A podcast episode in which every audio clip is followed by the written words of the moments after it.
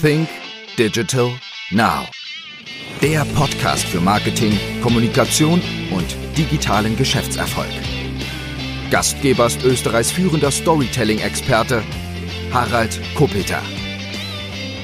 Hallo und herzlich willkommen zu einer weiteren Ausgabe von Sync Digital Now. Mein heutiger Gast ist Hermann Erlach und für alle, die Hermann Erlach nicht genau kennen, darf ich Ihnen mal kurz vorstellen. Hermann Erlach ist seit Mai 2021 General Manager von Microsoft Österreich. Sein Ziel in dieser Rolle ist es, die Modernisierung und die Digitalisierung des Standortes voranzutreiben und diesen Fortschritt zu einer positiven Erfahrung für alle Österreicherinnen und Österreicher zu machen. Hermann Erlach ist schon seit 2015 in der Geschäftsführung Geschäftsleitungen auch von Microsoft Österreich. Wir werden darüber sprechen, was hat er früher gemacht, wie ist es jetzt seit über einem Jahr in der Verantwortung zu sein für komplett Österreich. Und ich habe auch gehört, er ist gerade erst in der Nacht oder heute Morgen aus den USA zurückgekehrt und möglicherweise hat er auch für uns so einige News mitgebracht. Hallo Hermann. Hallo, schönen guten Tag, freut mich sehr. Hermann, jetzt sage mal, kann man das irgendwie sagen? Microsoft gefühltermaßen kennen tut euch die ganze Welt, aber wie viele Millionen Menschen weltweit nutzen denn Produkte von Microsoft? Kann man das eigentlich irgendwie sagen? Ja, man kann es ziemlich genau sagen. Also weltweit nutzen 145 Millionen Nutzer Microsoft-Produkte. Äh, kläglicher Anteil auch in Österreich, äh, Gott sei Dank. Und wir freuen uns sehr, dass wir sozusagen nach 40 Jahren, in Österreich haben wir 30 Jahre Jubiläum dieses Jahr gefeiert, immer noch eine hohe Akzeptanz haben und sehr, sehr viele Nutzer unsere Produkte verwenden und sozusagen auch mit uns gemeinsam Digitalisierung vorantreiben. Wenn ich das richtig gelesen habe, nicht? also man sieht so etwas ja klarerweise auf Wikipedia, Microsoft beschäftigt weltweit 182.000 Mitarbeiter und hat 168 Milliarden Umsatz gemacht. Ist das soweit richtig noch? Soweit richtig, ja. Wobei genauere Umsatzzahlen haben wir nicht oder geben wir nicht raus, aber die globalen Umsatzzahlen stimmen natürlich. Jetzt war das natürlich auch für euch, nicht? also die vergangenen zwei Jahre mit Sicherheit auch eine Herausforderung. Wir wollen im Grunde genommen nicht so viel über Corona oder was sprechen, nicht? aber klarerweise mit einem Digitalkonzern, mit einem Softwarekonzern, der da mitten natürlich drinnen ist auch und dafür auch Lösungen anbietet, müssen wir drüber reden. Wie waren denn so die, die letzten zwei Jahre denn für euch? Würdet ihr sagen oder würdest du sagen, okay, wir waren da jetzt der Gewinner dieser letzten zwei Jahre oder wir waren damit in der Krise mit drinnen dabei?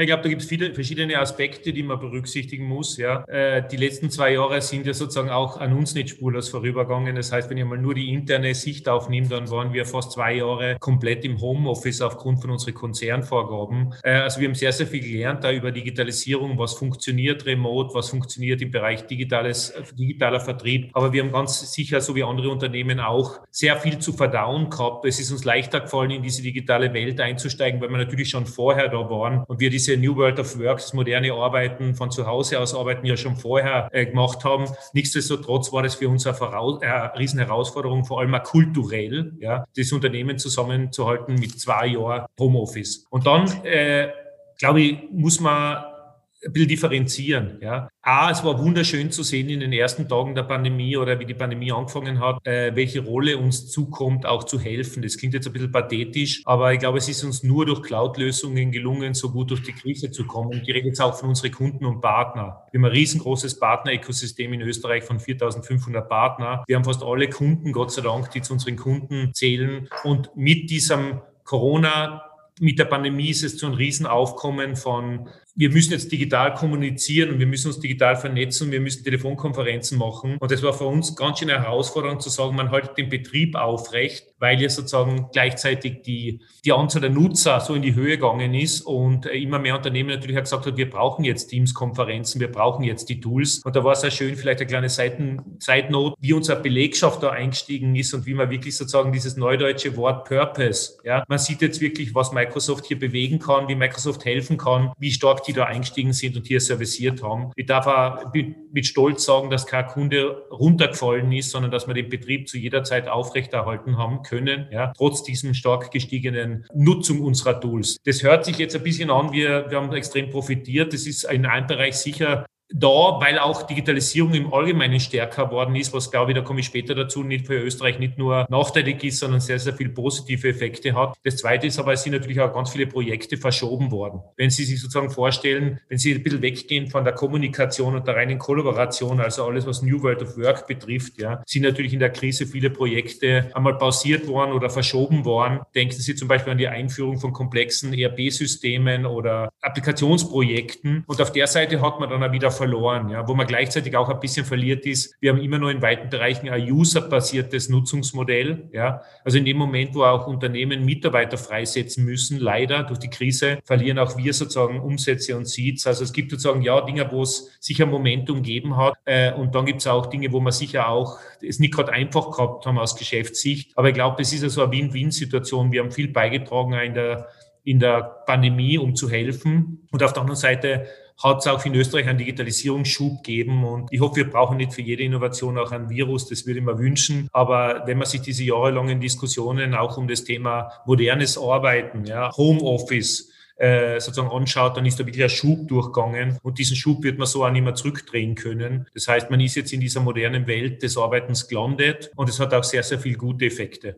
Wie sieht es jetzt bei euch wirklich selber auch aus? Ähm, seid ihr wieder zurück jetzt im Office ähm, oder wie, zu wie vielen Teilen weiterhin in Homeoffice? Wie sieht das bei euch aus? Also wir fahren das Modell, das wir vor Covid gefahren sind, eigentlich weiter, nämlich zu sagen, wir haben ein sehr vertrauensbasiertes Modell. Ja, also bei uns gibt es keine Regelung, die sagt zwei Tage die Woche im Office oder drei Tage die Woche im Office, sondern die Mitarbeiter entscheiden gemeinsam mit ihrem Manager äh, auf Basis von einem Vertrauensgrundsatz, wie sie das organisieren. Das ist teilweise wirklich auch rollenspezifisch unterschiedlich. Ja, wir merken, dass die Mitarbeiter auch teilweise wieder zurückkommen ins Office, aber wir merken auch, dass wir viel tun müssen, um die Mitarbeiter zurückzubringen, weil zwei Jahren war natürlich ein sehr, sehr langer Zeitraum. Ja. Und nach, nach einem Jahr hat es vielleicht ein bisschen anders ausgeschaut, aber nach zwei Jahren haben sich die Mitarbeiter sehr stark an dieses Homeoffice gewöhnt. Auch durchaus mit Rahmenbedingungen rundherum, Office-Ausstattung, wie habe ich mir es in meinem Keller, ich würde nicht sagen gemütlich gemacht, aber wie habe ich mal die optimale Infrastruktur gebaut. Und wir sehen jetzt eigentlich zwei Dinge. Wir sehen wir wollen den Freiheitsgrad schaffen für Mitarbeiter, dass die auch sagen können, was ist für mich der beste Arbeitsstil, die beste Produktivität. Aber ich sehe natürlich auch als GM der Microsoft Österreich die Notwendigkeit, die Mitarbeiter wieder zusammenzubringen, weil die Kultur natürlich schon ein wesentliches Element ist für uns als Microsoft. Ja? Und uns macht diese Kultur aus, diese Innovationskultur, die gemeinsame Saleskultur. Und das ist natürlich extrem schwierig aufrechtzuerhalten. Das heißt, die Bindung der Mitarbeiter ans Unternehmen nimmt massiv ab, weil diese Bindung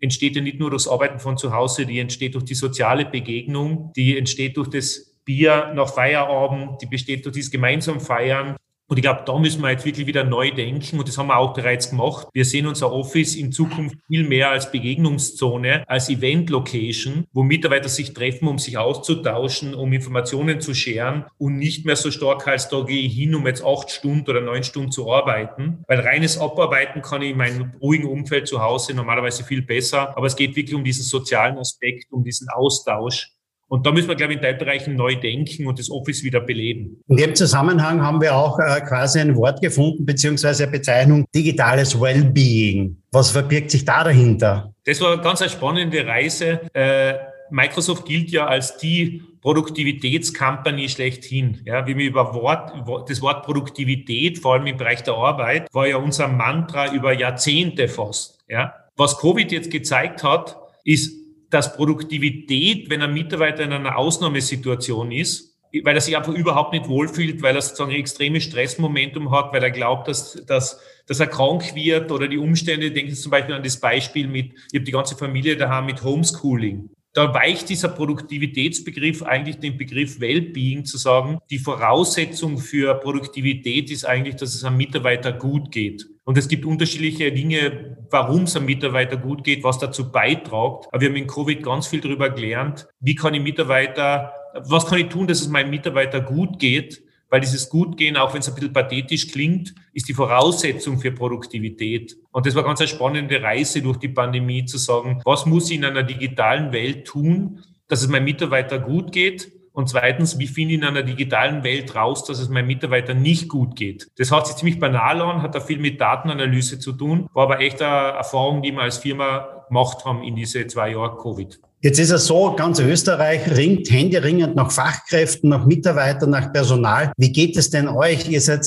ein globaler Konzern. Ich glaube, ähm, alle Menschen oder ziemlich, ziemlich alle kennen Microsoft nicht? und sehr viele würden auch sehr, sehr gerne dort wahrscheinlich auch arbeiten. Ihr bietet Homeoffice an und vieles, vieles mehr. Wie geht es denn euch denn aktuell, was das Thema Mitarbeiter betrifft? Also können wir jetzt hinstellen und sagen, ich glaube, wir haben ein halbwegs vernünftiges ähm, Employer Branding. Wir sind ja auch jetzt wieder als bester Arbeitgeber in der IT in Österreich ausgezeichnet worden vom Trend. Alles gut? Nein, ist es nicht. Ja, wir sind totale Veränderungen in der Arbeitswelt und dieser Ressourcenmangel, diese Qualifikationsgaps, die betreffen genauso uns und die betreffen unsere Branche. Das ist fast bei allen meinen Kunden top of mind. Äh, erstes Thema im Thema Digitalisierung ist, wie finde ich überhaupt die richtigen Mitarbeiter, äh, die Digitalisierung vorantreiben können. Das zweite ist, wie kann ich meine bestehenden Mitarbeiter an diese Themen ranführen, durchaus auch das Management, also nicht nur die, die normalen ICs, sondern auch das Management. Wie können die digitale Skills adaptieren? Und äh, wir sind genauso in diesem Mitarbeitermangel drinnen. Das heißt, äh, in der Arbeitswelt verändert sich momentan massivstes. Ja, und es gibt nicht nur diesen Arbeitskräftemangel, sondern es gibt auch ganz andere Anforderungen von insbesondere jungen Mitarbeitern, aber nicht nur jungen Mitarbeitern, welche Anforderungen sie an einen Arbeitgeber stellen. Ja, und ich glaube, das gilt aufzunehmen, zu bearbeiten und zu berücksichtigen, weil nur in der alten Welt zu leben und zu sagen, ich führe jetzt genauso wie vor 20 Jahren, äh, und es gibt ein tradiertes Rollenbild, das sagt, die Firma, die Firma dominiert eigentlich alles und der Mitarbeiter muss sich fügen. Ja, wir sehen fast eine Umkehr bei uns im IT-Bereich, dass immer stärker der Mitarbeiter dominiert und der Mitarbeiter seine Anforderungen, die er hat an den Arbeitgeber. Oder sind wir ganz nah bei dem Thema ähm, Modern Work, ja, aber auch andere Themen, Diversity, Inclusion, diese ganzen Themen. Und es kommt fast zu einer Umkehr, dass der Mitarbeiter sich aussuchen kann, wo er arbeitet in unserer Branche und dass man wirklich auch händeringend um Talente am Markt äh, ringt. Und jetzt rede ich nicht nur von den neuen Talenten, die Jungen, sondern auch die bestehenden zu halten, ja, die guten, weil einfach dieses Karussell in diesem, in dieser Branche, im Arbeitsmarkt ist hochdynamisch und der Mitarbeiter hat wenn er lernwillig ist, wenn er sich weiterentwickelt in der Branche, alle Möglichkeiten. Wenn es jetzt so ist, dass die Mitarbeiter sich mitunter den Arbeitgeber aussuchen können, ne, das wird ja vielfach gesagt und geschrieben ja auch, äh, ist es denn auch so, dass ihr jetzt speziell auf bestimmte Skills schaut, die es vielleicht vor zwei, drei Jahren, die, die da noch nicht so wichtig waren? Gibt es jetzt etwas von den Anforderungen her, die in, speziell in den letzten zwei, drei Jahren vielleicht wichtiger geworden sind? Ja, da gibt es da gibt's sehr viele. Ich glaube, ich glaube, was, was sich fundamental ändert, äh, ist, wie denke ich über Erfahrung und wie denke ich über äh, Skills-Aufbau noch. Die Branche ist natürlich extrem schnelllebig und ist hochdynamisch. Das heißt, natürlich ist sowas wie Erfahrung ein Wert, der immer wichtiger wird. Ja, auf der anderen Seite ist dieses ständige Neulernen, das Um und Auf. Also wir sehen Mitarbeiter, die verdoppeln ihren Gehalt innerhalb von zwei Jahren, indem sie einfach die richtigen Dinge lernen. Ja, früher in einem tradierten Modell war das so, du musst über die Hierarchie nach oben bewegen über Jahre. Man merkt, dass das jetzt viel dynamischer wird. Und äh, ich glaube, was, was, was man im Allgemeinen spürt, ist, dass nicht nur die fachlichen Skills wichtiger werden, sondern das ganze Thema Personalführung wird viel aufwendiger und da viel spannender. Und das ganze Thema Empathie in Verbindung mit digitalen Skills, also nicht nur ich habe die digitalen Skills und die denke in, in Zero und Eins, sondern auch das Thema, äh, jetzt sind wir wieder neu, Thema Wellbeing, welche Empathie habe ich überhaupt für das Unternehmen, für die Mitarbeiter, wird zunehmend ein großes Thema. Ja, die Leute, die das, die drei Dinge verknüpfen können, fachliche Skills, digitale Skills, aber auch diese hohe Empathie für Mitarbeiter, für Kunden und für Partner, die sind in Zukunft richtig aufgestellt. Jetzt gehen wir vielleicht ein bisschen rein zu den Produkten von Microsoft vielleicht auch, denn ähm, die allermeisten kennen jetzt einmal klarerweise Microsoft Office. Aber was gibt es also einfach mal schnell gesagt, was ist noch alles auf der Produktpalette überhaupt von Microsoft oben, an das wir gar nicht einmal so schnell denken? Also grundsätzlich hat sich ja mit, mich schaudert schon ein bisschen, wenn ich Office höre, ja, weil das erinnert mich an, erinnert mich ein bisschen, ich gehe in einen Mediamarkt und hole mir einen Backel, ja, und in dem Backel sind vier CDs drinnen und da installiere ich jetzt Office. Mittlerweile sind wir ja nicht mehr in der Welt unterwegs, sondern wir sind ja in, in der Servicewelt unterwegs im Thema Cloud, ja, und da ist dieses Office viel breiter gedacht. Da geht es tatsächlich um einen mobilen Arbeitsplatz, der hochsicher ist, der aber, die ganze Mobilität erlaubt und eine entsprechende User Experience. Also jetzt denke ich, die ganzen neuen Produkte, die kommen sind, wie Teams. Und diese Welt wird mit unserem Viva-Portfolio nur viel weiterentwickelt in Richtung da geht es nicht nur darum, E-Mails aufzumachen oder ein Message zu verschicken, sondern da geht es darum, zu lernen in, in diese Tools drinnen. Äh, da geht es darum, dass ich auch Daten über mich selber sozusagen äh, lernen und sagen, okay, was mache ich denn da gerade? Ja? Wenn Sie zum Beispiel überlegen in die Richtung, dass es ja jetzt dann auch sowas wie ja ich würde es nicht Warnfunktionalitäten nennen, aber dass, dass das System ja auch schaut und sagt, Hermann, du machst jetzt schon das 22. Meeting am Tag, ja, das wird irgendwann einmal zu viel. Also es ist ganz witzig, äh, auch wie wir als Vision mit Viva in dieses Thema Analytics eintauchen und in dieses Signaling zu sagen, okay, was muss ich denn zukünftig tun, um in meiner Arbeitswelt gut arbeiten zu können? Und das Spannende ist, ich sage das bei meinen Vorträgen meistens, äh, wir haben ja über Jahre die, die, die Herausforderung gehabt, wie wären wir denn digital und wie können wir denn möglichst viel digitalisieren. Und nach Covid kommen wir jetzt in ein ganz neues Zeitalter der Produktivität, wo es nicht mehr darum geht, möglichst viel zu digitalisieren, sondern wie komme ich denn überhaupt zu dem Content, der wichtig ist. Wir sind als Microsoft, und das soll überhaupt nicht arrogant klingen, weil das ist nichts, auf, dem man, auf das man, wo man arrogant sein kann, aber wir sind wirklich auch Vordenker als Microsoft, wie wir unsere eigene Produktivität denken. Und wenn Sie sich vorstellen, Sie sind in einer Welt unterwegs, wo Sie jeden Tag Ihren Job machen sollen, Sie kriegen aber 3000 E-Mails am Tag, äh, über Social Media chatten Sie ständig Kunden und so an. Ja, Sie müssen sozusagen, Sie haben Posting, Sie haben Teams-Message und dann irgendwann äh, sprechen Sie ja Kunden und Partner auf WhatsApp an mit irgendwelchen Themen, dann sehen Sie, wo die Herausforderung ist. Und die, die Herausforderung ist ganz stark sozusagen das Thema, wie kann ich mit Digitalisierung Digitalisierung beherrschen? Also ich werde digitalen Content brauchen und digitale Tools, die es mir überhaupt erlauben, als Mensch diese Wahnsinn an Informationen zu verarbeiten. Und wir sehen, dass in Covid, wir sehen übrigens auch in unsere Datenpunkte, dass die Anzahl der Meetings enorm zugenommen hat, dass die Anzahl der schriftlichen Kommunikation extrem zugenommen hat und dass auch die Ausweitung der Arbeitszeiten zugenommen hat. Wenn Sie sich vorstellen,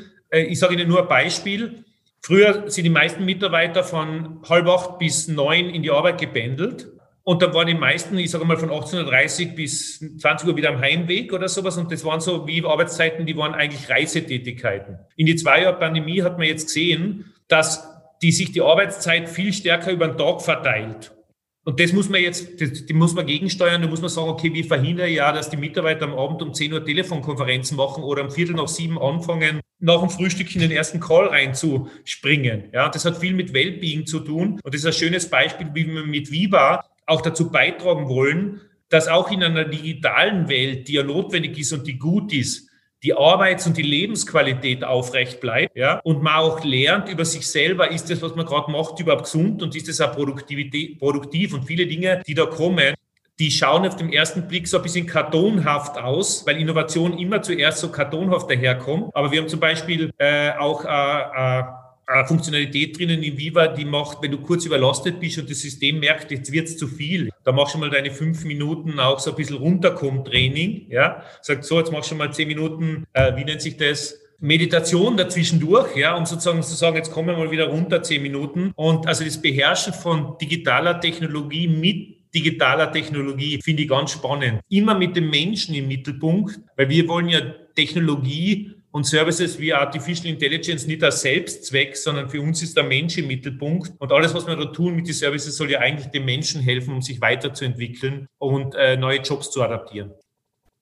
Kurze Unterbrechung und diesmal in eigener Sache. Die letzten Monate und Jahre haben uns gezeigt, wir brauchen im Business neue Lösungen, wir brauchen neue Ideen, wir brauchen frische Ideen. Und genau darum geht es am Fresh Content Kongress am 19. Mai im Kongress Graz. Der Fresh Content Kongress ist eine Veranstaltung, die ich seit fünf Jahren veranstalte. Dabei geht es um die wesentlichsten Themen im Unternehmertum, im Business. Es geht um die Themen Marketing, Sales, Kommunikation und Unternehmertum. Und auch heuer werden am 19. Mai wieder ganz tolle Gäste und Speaker mit dabei sein. Unter anderem Jörg Löhr. Jörg Löhr ist einer der bekanntesten Persönlichkeitstrainer im deutschsprachigen Raum. Oder René Bourbonus, aus meiner Sicht einer der besten Rhetoriktrainer im deutschsprachigen Raum. Mit dabei ist auch Frank Doppheide. Frank Doppheide war über viele, viele Jahre CEO von Grey International, einer der größten Werbeagenturen. Er war Geschäftsführer der Handelsblatt Mediengruppe und hat seit rund einem Jahr über ein Jahr eine eigene Agentur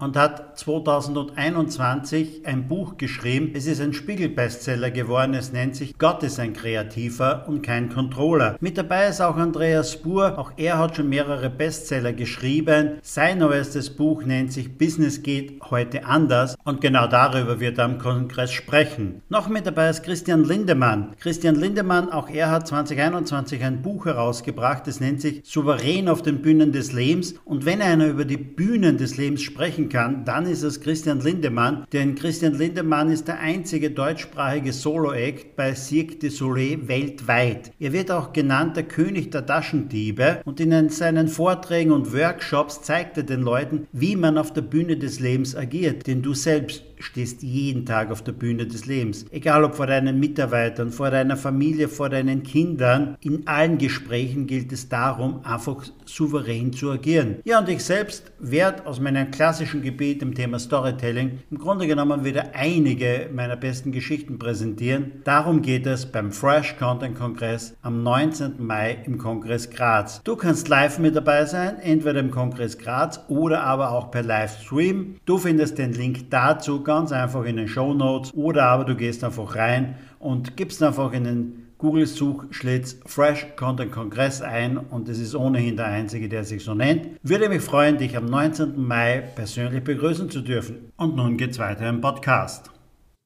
Ich lese jetzt gerade das neue Buch auch von Richard David Brecht, Die Zukunft der Arbeit. Und klarerweise geht es auch darin nicht um ganz viele Jobs, die es halt irgendwann einmal in fünf Jahren, in zehn Jahren, 15 Jahren nicht mehr geben wird. Sei es jetzt der Buchhalter, nicht, denn irgendwelche Zahlen einfach nur einzugeben. Nicht? Das wird irgendwann einmal keiner mehr brauchen. Nicht? Und ähm, Schadensabteilungen bei Versicherungen und vieles, vieles mehr auch nicht. Jetzt hat Microsoft 182.000 Mitarbeiter weltweit. Wird es bei euch so sein, dass ihr in fünf Jahren, glaubst du, mehr Mitarbeiter habt oder in zehn Jahren? Oder ist es denn auch so, dass äh, ihr euch euch selber auch digitalisiert? Also ist es auch so, dass, dass bei euch durch die Digitalisierung auch wieder Jobs wegfallen und man davon ausgehen kann, dass Microsoft vielleicht in zehn Jahren auch nur mehr 120.000 Mitarbeiter hat? Wie siehst du das? Also irgendjemand hat aber gesagt, äh die, die, die Arbeitswelt vorauszuprognostizieren, ist sozusagen ein Versuch, aber es wird dann nicht gelingen. Ja? Insofern werden alle, die jetzt Prognosen abgeben und Studien und sagen, so wird es sein, können das über die nächsten fünf bis zehn Jahre, glaube ich, nicht wirklich sagen. Ich habe aber eine Meinung dazu. Ja? Und diese Meinung sagt ganz klar, dass etwas passiert, was wahrscheinlich immer passiert ist. Ich glaube, netto werden mehr Arbeitsplätze entstehen, als wegfallen. Das war bei jeder industriellen Revolution so. Aber ja, die Arbeitsplätze werden anders sein und die werden sozusagen Routinetätigkeiten werden sich digitalisiert auflösen und es wird mehr Tätigkeiten geben, die mehr Innovation, menschliche Fähigkeiten brauchen. Die spannende Frage ist, wo entstehen diese neuen Arbeitsplätze? Und ich möchte in meiner Rolle, solange ich in der Rolle bin, dazu beitragen, dass möglichst viele Arbeitsplätze auch in Österreich entstehen, vor Ort. Das braucht aber in Bereichen ein Umdenken, weil ich kann nicht festhalten. Und genau das, was Sie gesagt haben, wird auch passieren. Also Routinetätigkeiten, wenn es darum geht zu überprüfen, äh, ist es über 100 Euro oder unter 100 Euro, kann das jede Maschine besser wie jeder Mensch, auch fehlerfrei. Insofern ist, glaube ich, die, die Zukunftsperspektive für mich total positive. Aber ja, und jetzt sind wir wieder beim Thema Skilling, beim Thema lebenslanges Lernen. Ja, wie kann ich sozusagen auf das schauen, was da kommt? Wie kann ich mich selber wertvoll machen? Wie kann ich mich im Arbeitsprozess halten? Und wir haben gerade vorher über die Ressourcenengpässe geredet. Also ich finde es super spannend, dass jemand, der heute keinen Job hat, mit sechs Monaten Training sich auf einen Job handeln kann, wo er 100.000 Euro verdient. Dass es diese Möglichkeit gibt, aber diese Möglichkeit braucht das Mindset, zu sagen, ich kann nicht da, wenn es meinen Job nicht mehr gibt, muss ich einen neuen lernen. Ja? Und ich kann nicht auf dem beharren, was der alte Job war. Aber um die Frage zu beantworten, bei Microsoft passiert beides. Enorme Innovation und extreme Jobs, die aufgehen, äh, in die Innovationsfelder vorne rein. Ja, Thema AI, Thema äh, alles, was sozusagen Thought Leadership betrifft, was sozusagen Adaption von neuen Technologien betrifft. Und hinten raus gibt es einen totalen Wegfall von vielen Jobs. Betrifft übrigens nicht nur so Commodity-Jobs oder einfache Jobs betrifft jeden. Ja, ich sage Ihnen ein Beispiel, was mich selber betroffen hat. Wir haben bei der Microsoft vor knappe zwei Jahren äh, angefangen mit Daten Forecasts automatisch abzugeben. Und wenn man im Sales war, so wie mein ganzes Leben, dann ist die initiale Reaktion auf jede Art von automatisierten Forecast, das funktioniert nie. Mhm. Weil das ist seit 20 Jahren du ist Forecasten. Und ja. jetzt, sagt Firma, jetzt sagt man die Firma Microsoft, das kommt jetzt automatisch aus der Konserve. Erste Reaktion, das funktioniert nie. Zweite Reaktion, wenn man dann lernt, oh, das funktioniert sogar besser als das, was ich vorher getan habe. Also ist Forecasten nicht mehr meine Kernkompetenz als Sales Manager, sondern es muss was anderes sein. Und da gibt es den spannenden Satz, Veränderung ist immer lustig, wenn sie andere betrifft. Wenn sie einen selber betrifft, ist das echt ein Prozess, wo man durchgehen muss. Das Gleiche ist im Bereich, wir haben irrsinnig viele Finanzressourcen gehabt bei der Microsoft, die irrsinnig viele Reports gemacht haben und halt Zahlen aufbereitet haben. Diese ganzen Jobs sind weggefallen. Wir haben eine komplett automatisierte Business Intelligence äh, Applikationen, wo halt jeder sich seinen Self-Service Report ziehen kann. Und das, was wir vor zehn Jahren auch von der Finanz gebraucht haben, brauchen wir jetzt überhaupt nicht mehr. Ja, wir brauchen aber Business Insights, wir brauchen Beratung intern, wir brauchen Leadership nach vorne. Aber man sieht, wie sich diese Jobs bei der Microsoft da verändern. Was sind so eure größten Herausforderungen jetzt eigentlich auch? Die größten Herausforderungen, wenn es die überhaupt gibt, ist, äh, ist da muss man auf verschiedene, auf verschiedene äh, Ebenen reingehen. Die, tatsächlich hat sozusagen die Adaption von sinnvoller Technologie äh, limitierende Faktoren. Und die, limitierenden Faktoren sind ganz viele Faktor Mensch, da haben wir jetzt drüber gesprochen. Wir nutzen die beste Technologie nicht. Ja. Digitalisierung ist kein äh, Kabel, den ich durchs Unternehmen durchziehe und sage, da verlege jetzt ein Kabel und das macht ein anderer für mich, sondern das betrifft alle Führungskräfte, nicht nur den Chief Digital Officer, sondern alle, die in dieses Konzert einsteigen müssen und Digitalisierung treiben. Das zweite ist sozusagen, darf ich vielleicht als überzeugter Österreicher sagen, der viele Jahre im Ausland war, wie wir Innovation begegnen als Land also ich sehe sehr, sehr oft und ich share das auch in viele Podiumsdiskussionen und viele Gespräche immer mit einem Zugang, der positiver ist, im Sinn von, ich glaube, da geht viel mehr, da könnte man viel mehr machen. Äh, vielleicht kennen Sie ja die Initiative Mach heute Morgen möglich, die wir ins Leben gerufen haben, mit ganz vielen Partnern und sagen, Digitalisierung, da braucht keiner Angst haben. Wir müssen diese Leuchttürme aufstellen, was kann man damit Gutes machen? Aber man merkt halt, da geht es uns gleich wie im deutschen Kulturkreis, wenn neue Themen kommen, brauchen wir länger, bis wir die Chance in diesen Themen sehen, weil wir initial eher Ängste entwickeln. Das Thema Cloud war vor fünf Jahren behaftet mit dem Thema da verschwinden Bilder im Internet oder sowas und ist jetzt absolut mature im Sinn von Cloud ist Digitalisierung, Digitalisierung ist Cloud. Und wenn ich Ihnen ein anderes Beispiel sage, ich merke es, wenn ich mit vielen Journalisten rede, ich verwende zum Beispiel diesen Begriff Artificial Intelligence gar nicht mehr. Ich verwende eher den Begriff zu sagen, wie kann ich denn menschliche Fähigkeiten digital erweitern, weil man einfach merkt, dass dieser Reflex auf das Thema Artificial Intelligence ist eigentlich immer, die nächste Frage ist, ja, aber das ist doch total gefährlich. Da sage ich, na, das muss man beherrschen, da muss man Regelwerke bauen, aber da liegen Chancen drin für unser Standort, für Mitarbeiter, die ein Handicap haben, ja, für ganz viele Themen. Und ich glaube, dieser kulturelle Zugang zu sagen, da kommt eine Innovation, was ist drin für Österreich, was ist für mich als Individuum drinnen, das ist nicht gerade unsere Stärke. Unsere Stärke ist dann das nachhaltige Managen. Ja, aber initial haben wir diesen Reflex zu sagen, Warum könnte es jetzt gefährlich sein? Und ich glaube, da möchte man mit Mach heute Morgen möglich mit ganz vielen Beispielen auf die Bevölkerung einwirken und eben diese schönen Leuchttürme Türme visualisieren. Für viele ist das Wort Digitalisierung als Wort schon ein kaltes Wort. Ja. Es gibt ein schönes Beispiel, das ich immer nenne. Das ist zum Beispiel, wir haben einen Partner, der mit Digitalisierung und mit Cloud den grünen Weltliner in Österreich vor den Veränderungen des Klimas rettet. Ja, das sind Sensoren im Weinberg und äh, man kann es sozusagen viel besser steuern, wie der Wein gedeiht. Ja,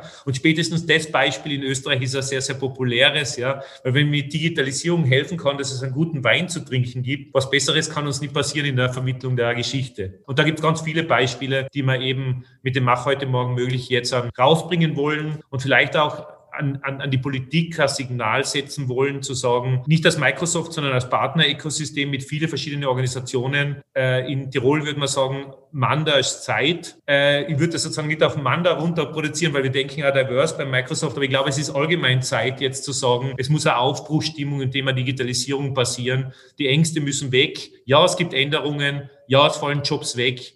Aber es entstehen gerade super interessante, hochwertige neue Jobs und ich möchte, dass die in Österreich entstehen. Äh, wenn wir jetzt von Österreich auch reden, also wenn wir jetzt ein bisschen anschauen, einfach mal im europäischen Vergleich, wo liegt denn eigentlich Österreich, was das Thema Digitalisierung betrifft? Wir haben immer wieder so ein bisschen den Eindruck, naja, ähm, so ganz wirklich weit vorne sind wir nicht. Wir haben jetzt über einige Jahre lang ein Ministerium für Digitalisierung und Standort gehabt. Da ist das Wort Digitalisierung als erstes drinnen gestanden. Nur ähm, wir haben es immer noch nicht geschafft, dass wir beispielsweise einen Führerschein jetzt einmal aufs Handy bringen. Also wo siehst du Österreich jetzt einmal im Grunde genommen in Europa? Auf welcher Stelle liegen wir da? Also äh, da muss ich jetzt kurz mein, mein Microsoft-Hut ablegen. Ja, und ja, ja. Ich spreche jetzt definiert nicht als Microsoft, sondern ich spreche sozusagen als Österreicher und als, als, als Kenner der Branche. Ich war ja vorher bei einem anderen Unternehmen in Österreich und ich glaube, ich kenne mich in dem Thema hoffentlich Digitalisierung ganz gut aus. Ja.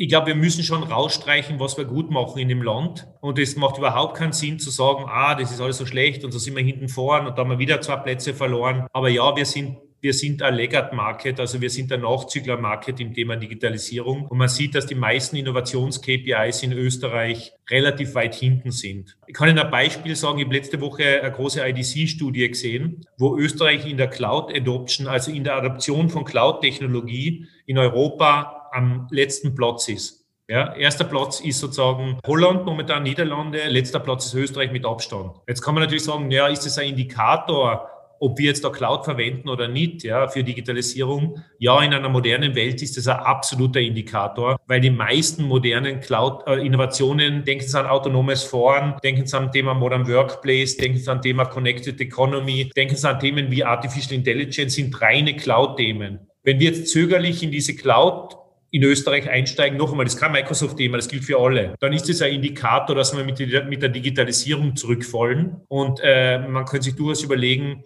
andere oder bessere Rahmenbedingungen auch für Digitalisierung aufzustellen in Österreich. Aber da will ich nicht als Microsoft vorangehen, sondern da haben wir unsere Mach heute Morgen möglich Initiative. Da sind Weinbauern dabei, da sind NGOs dabei, da sind große Industrieunternehmen dabei, da sind Unternehmen wie die Wirtschaftskammer oder Organisationen wie die Wirtschaftskammer und die industriellen Vereinigungen dabei, aber auch viele kleine Startups. Ja? Und die sagen alle, es muss jetzt nach Covid, jetzt, genau jetzt, müssen wir diesen Schwung mitnehmen und sagen, wir treiben Digitalisierung als eine positive Geschichte in Österreich rein, die auch politisch ernst genommen wird, nicht nur als Schlagwort, weil sonst kriegen wir wirklich ein Standort ein Problem und sonst kriegen wir eben diese Arbeitsplätze nicht. Und der Hebel von einer IT und von Digitalisierung ist massiv. Ja? Also das Microsoft-Ökosystem in Österreich mit 4.500 Partnern ist das größte IT-Ökosystem und da hängen Jobs dran, das glaubt man gar nicht. Es war die gesamte IT-Wertschöpfung vor Covid höher als der Fremdenverkehr. Also wenn mhm. ich meine Mutter frage, die 80 ist und sagt, was ist halt, bringt mehr Wertschöpfung in Österreich, Fremdenverkehr oder IT, was wird die sagen? Fremdenverkehr. Ja, und da sieht man sozusagen auch schon, wie viel da zu tun ist in der, in der Meinungsbildung zu sagen, wenn wir mit Digitalisierung und IT nicht vorankommen, dann fallen wir zurück.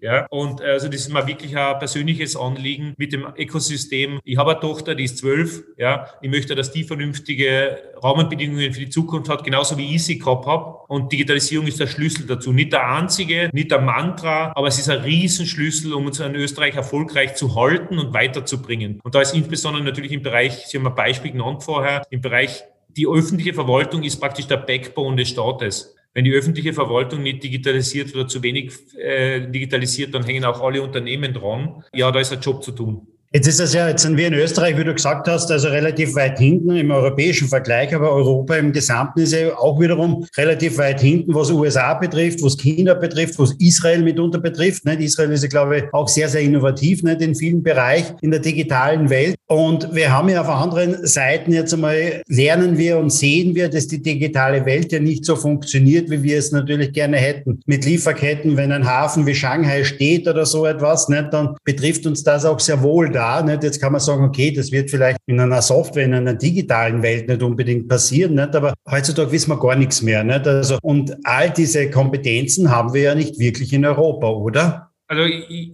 ich, glaube, da, da, da muss man also die, der ganze globale Markt und der, die ganze Internetzeit hat eine Riesenveränderung äh, gebracht. Ja. Der Wettbewerb wird sozusagen höher, die Vernetzung wird höher, der Austausch. Ich glaube, man kann gar nicht mehr so lokal denken, wie man es früher mal getan hat. Das macht dann nur bedingt Sinn. Was Sie jetzt ansprechen, da schlagen zwei Herzen in meiner Brust. Und ich sage es ja ganz offen und nicht politisch. Ja.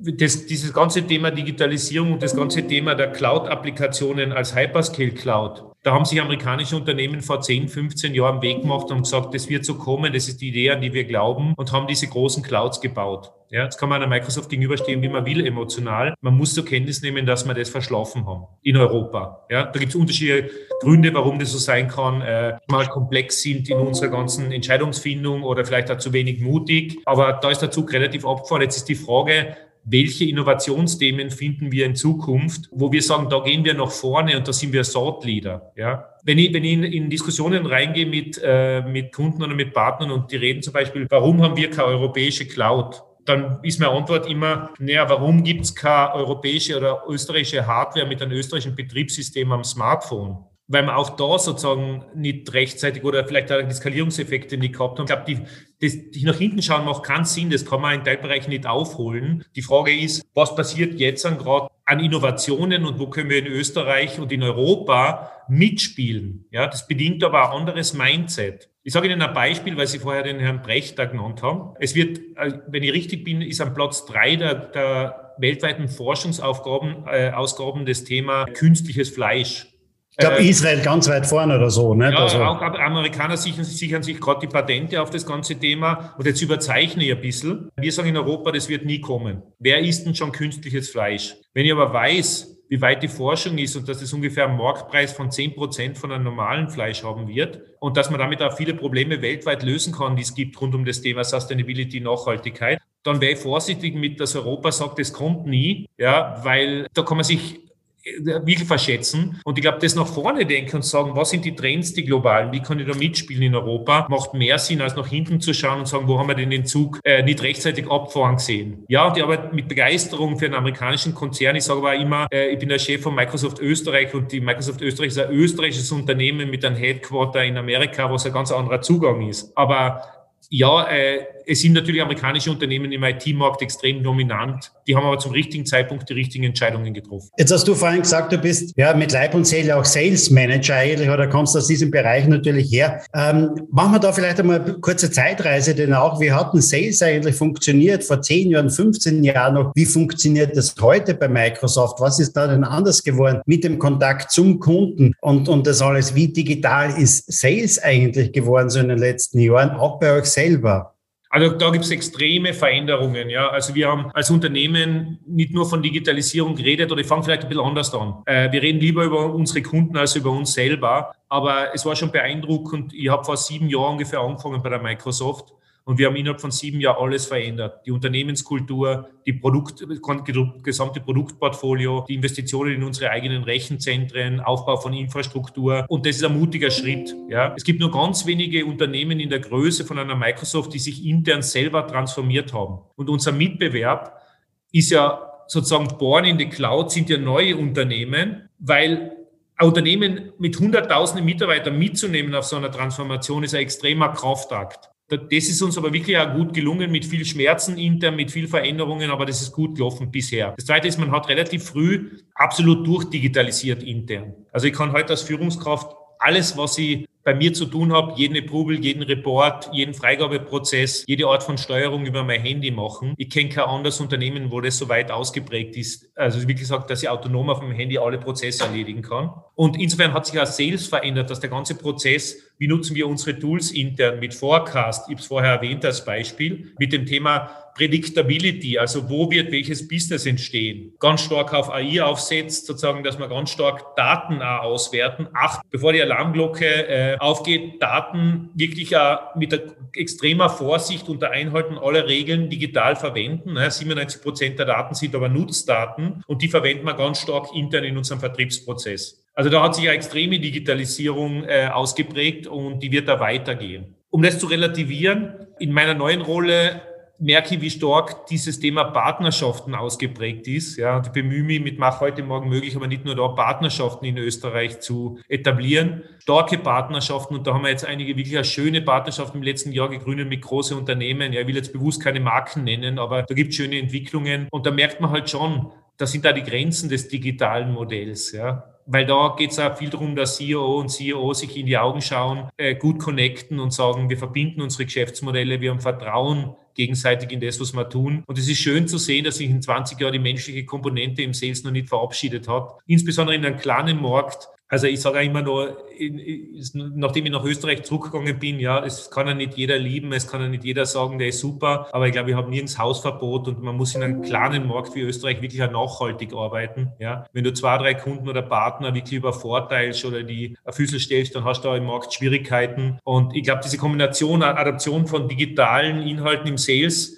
wird weitergehen und ist ja toll aber die menschliche Komponente macht das auch aus, was einen Spaß macht. Ja. Und People kaufen von People äh, und nicht nur von Tools, zumindest in weiten Bereichen, im Enterprise-Business ist es so. Und insofern ist es, glaube ich, geht es viel um Vertrauen. Und insbesondere, wenn man so eine starke Marktstellung hat wie Microsoft, dann geht es darum, diese Marktstellung nicht unbedingt auszunutzen, sondern Vertrauen zu schaffen. Ja. Und ich glaube, Wir investieren ganz viel in das Thema Vertrauen momentan also in den Public Sektor, dass wir eben mit Daten sorgsam umgehen. Die Microsoft hat kein Geschäftsmodell Daten. Ja, das unterscheidet uns von unserem Mitbewerb ganz enorm. Wir haben auch kein Geschäftsmodell, das sagt, wir wollen eine Bank werden oder Industrieunternehmen, sondern wir haben ein relativ simples Geschäftsmodell. Die zur Verfügungstellung von Innovationen über die Cloud als Mietmodell. Ja? Und das ist unser Geschäftsmodell und da arbeiten wir hin momentan. Aber da braucht es Vertrauen. Hast du vorhin schon einmal das Wort Nachhaltigkeit da gesagt, jetzt in deiner letzten Antwort. Darüber müssen wir natürlich auch sprechen, weil natürlich Serverfarmen extrem viel Energie natürlich auch brauchen. Wie nachhaltig ähm, agiert da Microsoft, beziehungsweise auf welchen Weg seid ihr denn auch, um ähm, da wirklich, sagen wir mal, nachhaltig denn auch zu sein? Und müssen wir uns auch darauf einstellen, wenn Energiepreise jetzt so steigen, dass natürlich auch die Services von euch teurer werden? Äh,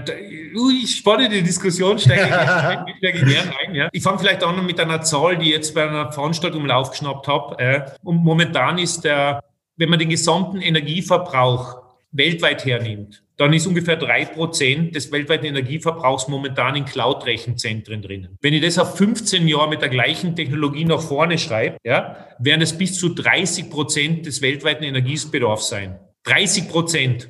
Warum ist das so?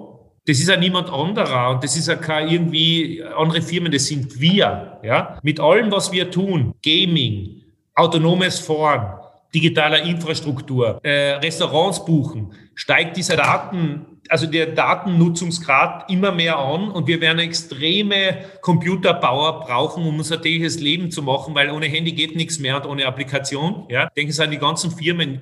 Heute ist schon mehr Software in einem Auto drinnen als Hardware, ja, im Sinn von äh, Elektronik und es nimmt weiter zu. Das kann man hochrechnen. Achtung, es gibt gute Nachrichten. Also dieser, diesen Energiebedarf durch Datenverarbeitung wird sowieso brauchen.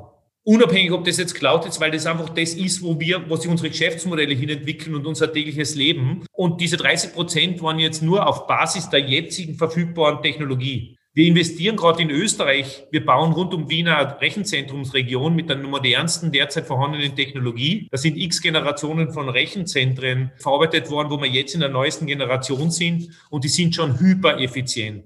Das heißt, äh, die werden auch immer effizienter. Wir machen da extreme Nachhaltigkeit da drinnen bis dahin, dass wir die Hardware vor Ort entsorgen. Und wenn man sich das vorstellt, ist jetzt sehr simplifiziert gedacht. Ja, man hat da vielleicht ein Rechenzentrum, das einen großen Energiebedarf hat. Ja. Aber wenn natürlich jeder zu Hause sein Rechner, sein Server im Schrank daheim hat, ist dieser insgesamte Energiebedarf noch viel höher als in diesem Rechenzentrum, weil das Rechenzentrum ist ja optimiert auf das Ganze. Und die nächste Generation von Rechenzentrum, da haben wir ein ganz spannendes Projekt, die sind ja versenkt im Meer. Ich weiß nicht, ob Sie das schon mal gesehen haben. Also da werden sozusagen ganze Rechenzentren im Meer versenkt, um diese Kühlung hinzukriegen. Mhm. Projekt Natic heißt es. Und äh, also insofern arbeitet die Microsoft mit ihrer Technologiepartner, mit den Rechenzentren ganz stark an diesem Thema Nachhaltigkeit. Und wenn man sich am Blueprint von einem Unternehmen anschaut und sagt, wo ist der CO2-Bedarf niedriger? Durch die Eigenproduktion im eigenen Rechenzentrum oder in unserer Cloud? dann ist in unserer Cloud wesentlich effizienter, was den CO2-Ausstoß betrifft. Und das Thema Preissteigerung, wenn Energie klar enorm steigt, müsst ihr natürlich auch irgendwie teurer werden mit euren Services, oder? Ja, aber dann nicht nur wir. Wie gesagt, wir sind minus 98 Prozent energieeffizienter als auch andere Rechenzentren. Minus 98 Prozent. Ja. Und man hat auch die Entscheidung für den Standort Österreich getroffen, weil man gesagt hat, da hat man nachhaltige Energie. Wir wollen bis 2030 alle unsere Rechenzentren mit 100 Prozent erneuerbarer Energie versorgen. Also ohne irgendeine Art von schmutziger Energie. Das ist jetzt einmal, schauen wir mal, ob der Plan jetzt haltet mit den jüngsten Entwicklungen, die es da gibt. Aber der Weg war der richtige. Und wie gesagt, die Standortfrage für Österreich war ganz starkhaft an diesem Thema saubere Energie und Standortvorteil Österreich geknüpft. Insofern freut es mich extrem als GM, dass wir hier, wir keine Zahlen nennen, aber wir reden über signifikantes Investment dieser drei Rechenzentren und das ist eine Riesenchance für Österreich. Das heißt, mit in diesen Rechenzentren werden, wenn man so sagen will, auch andere Länder versorgt oder ist das nur, wenn man sagen will, für Österreich? Also es ist beides. Die stehen in unserem großen äh, Rechenzentrum Verbund drinnen. Aber wir werden für Kunden, die diese Ansprüche haben, die sind da nicht alle. Werden wir sozusagen jetzt Möglichkeiten anbieten zu sagen, okay, du hast deine Daten 100 Prozent in Österreich. Ja, die Daten werden äh, im Rechenzentrum Österreich sozusagen vorgehalten und da die Verarbeitung dort. Und damit kannst du sozusagen, wenn du das willst, einen Premium-Service nutzen äh, aus dem Rechenzentrum in Österreich. Lieber Hermann, herzlichen Dank für die vielen spannenden Antworten auch mit dabei. Wir sind jetzt, glaube ich, schon 50 Minuten oder so in unserem Interview. Fühlt sich gar nicht so an. Nein, ich hätte noch ein paar Fragen. Ne? Da ist mitunter. Zum Abschluss ist es immer so, dass ich so unseren Interviewpartner haben ein paar persönliche Fragen die noch stelle, wie er selber mit der digitalen Welt umgeht. Trifft man dich denn eher in der Freizeit oder wenn du shoppst im Shopping Center oder bist du eher ein Online-Shopper? Beides. Kommt wahrscheinlich gleich die Frage an nach meiner, nach meiner äh, meistverwendeten App. Ja, das ist bei mir ist es dieser zum Beispiel, weil ich irrsinnig mit, zwischen Meetings oder was immer immer Musik verwende, um mich sozusagen auch zu beruhigen. Ich bin ein irrsinniger Musikfan und dieses Streamen von Musik und durchaus auch die Vorschläge, Musik zu kriegen, äh, die auf mich sozusagen personalisiert ist und die meinem Geschmack entsprechen, finde ich ganz, ganz spannend. Ja? Und das trifft aber auf eine Welt, äh, die Leute, die mich besser kennen, wissen, dass ich fanatischer Analogmusik-Fan äh, bin. Ja, also bei mir ist die gute alte Vinylplatte daheim sozusagen Standard. Und das zeigt, dass es, glaube ich, nicht entweder oder ist, sondern ein vernünftiges Miteinander. Naja, jetzt kommt auf den Anwendungsfall drauf an. Es gibt Dinge, die mache ich komplett digital, ja, und da gibt es ja kein Papier mehr und nichts mehr. Und dann gibt es gewisse Dinge, die möchte ich bewusst analog lassen. Und ich versuche, die beiden Dinge zu verknüpfen. Wahrscheinlich hat man auch, und es geht vielen in unserer Branche so, wenn du den ganzen Tag über Digitalisierung redest und den ganzen Tag digitale Inhalte vermittelst, ja, und über das Ding redest, dann hat man einen gewissen Bezug, auch, mir taugt zum Beispiel Handwerkskunst irrsinnig. Alles, was sozusagen handwerklich ist, was sozusagen mit Handarbeit zu tun hat, ist, äh, ist, ist finde ich ganz toll und ist eine ganz tolle Welt, die zu diesen digitalen Dingen dazu passt. Aber ich glaube, ich habe es bisher ganz gut geschafft, die beiden Welten miteinander zu verknüpfen. Aber ich muss ja jeden Tag dazulernen. Ja? Es ist für mich ein Manager, ich muss mich echt fordern, dass mir die junge Generation nicht abhängt und dass ich nicht zum digitalen Dinosaurier wäre. Also es ist schon immer Kraftanstrengung zu sagen, wie bleibe ich als Manager da am Ball und rede nicht nur über Digitalisierung, sondern tu es auch wirklich selber. Wenn du vielleicht einmal ein kleines Wehwehchen verspürst, bist du der, der Dr. Google fragt oder im Grunde genommen deinen Hausarzt anrufst oder ihn besuchst? Äh, also ich glaube, ich bin das typische Männerphänomen, wenn es nicht arg zwickt, dann gehe ich mal sowieso zu keinem Arzt. Ja. Das ist das Erste, was, glaube ich, nicht sehr vorbildhaft ist. Aber was ich da gelernt habe, ist, eine Krankheit zu googeln, ist, glaube ich, der größte Blödsinn, was man machen kann. Ja. Äh, also in die Selbstdiagnose reinzugehen und sozusagen sich einmal schlau zu machen, was könnten das sein, wird wahrscheinlich nicht sehr erbaulich sein, sondern wird eher mehr Ängste fördern. Insofern würde ich da eher sozusagen sagen, ich gehe da zum Arzt und kläre das ab, bevor ich da anfange, selber zu googeln meine persönliche Erfahrung. Jetzt bist du über Jahrzehnte schon, ich sage mal, in der digitalen Welt zu Hause auch. Ne? Wann warst du das letzte Mal vielleicht einmal drei Tage offline? Beziehungsweise was sind Gelegenheiten, wo du sagst, du möchtest einfach bewusst nicht irgendwie erreichbar sein oder sonst etwas? Da bin ich jetzt wirklich einmal offline. Also ist, ist ganz schwierig, ist ganz schwierig in meiner Rolle, ja, äh, mit, mit Zeitverschiebungen und Dingen sozusagen diese Offline-Fähigkeit. Ich spüre aber, dass das immer wichtiger wird. Ursprünglich, wie sie kleiner war, hat mir meine Tochter immer runtergeholt. Also die Tage mit meiner Tochter waren so, dass das für mich Digital Detox war. Im Wald gehen, spielen, Radl fahren, was auch immer. Jetzt ist sie zwölf. Jetzt ist mhm. genau das Gegenteil der Fall. Genau. Jetzt rede, ich, jetzt rede ich wie wahnsinnig auf sie ein und sage, du das Handy weg. Kannst du bitte mit mir reden, anstatt da dauernd auf diese Büchse zu schauen? Ich glaube, da haben wir echt eine große Herausforderung auch, ja, weil die sind anders sozialisiert. Ich bin die letzte Generation, die überhaupt noch eine Telefonzelle gekannt hat. Wir haben anders planen müssen. Und ich sehe das schon ein bisschen so zweigeteilt manchmal. Digitalisierung, ja, super, aber also es muss jetzt auch nicht sein, dass man dauernd auf dieses Kästchen draufschaut ja, und sich von ihm komplett steuern lässt, sondern man muss, glaube ich, schon als Mensch autonom bleiben und sagen, ich kann auch ohne Handy nur zwei Stunden leben. Lieber Hermann, herzlichen Dank an die Zuhörer da draußen. Ja, ihr könnt jetzt noch diesen Podcast euer Handy gerne noch wieder mal ausschalten für ein, zwei Stunden. Lieber Hermann, herzlichen Dank für das Interview. Danke dir, hat viel Spaß gemacht. Bis demnächst hoffentlich. Bis demnächst. Hoffentlich sehen wir uns bald auch wieder mal live. Das, liebe Hörer, war eine weitere Ausgabe von Sync Digital Now. Wir hören uns wieder nächste Woche, wiederum mit einem sehr, sehr spannenden Interviewgast. Wenn euch der Podcast gefallen hat, geht einfach mal rein, gebt uns einfach mal ein Like, einen Kommentar dazu, eine 5-Sterne-Bewertung. Das freut uns natürlich sehr und bringt uns auch immer wieder mal weiter. Wir hören uns demnächst wieder. Bis dann.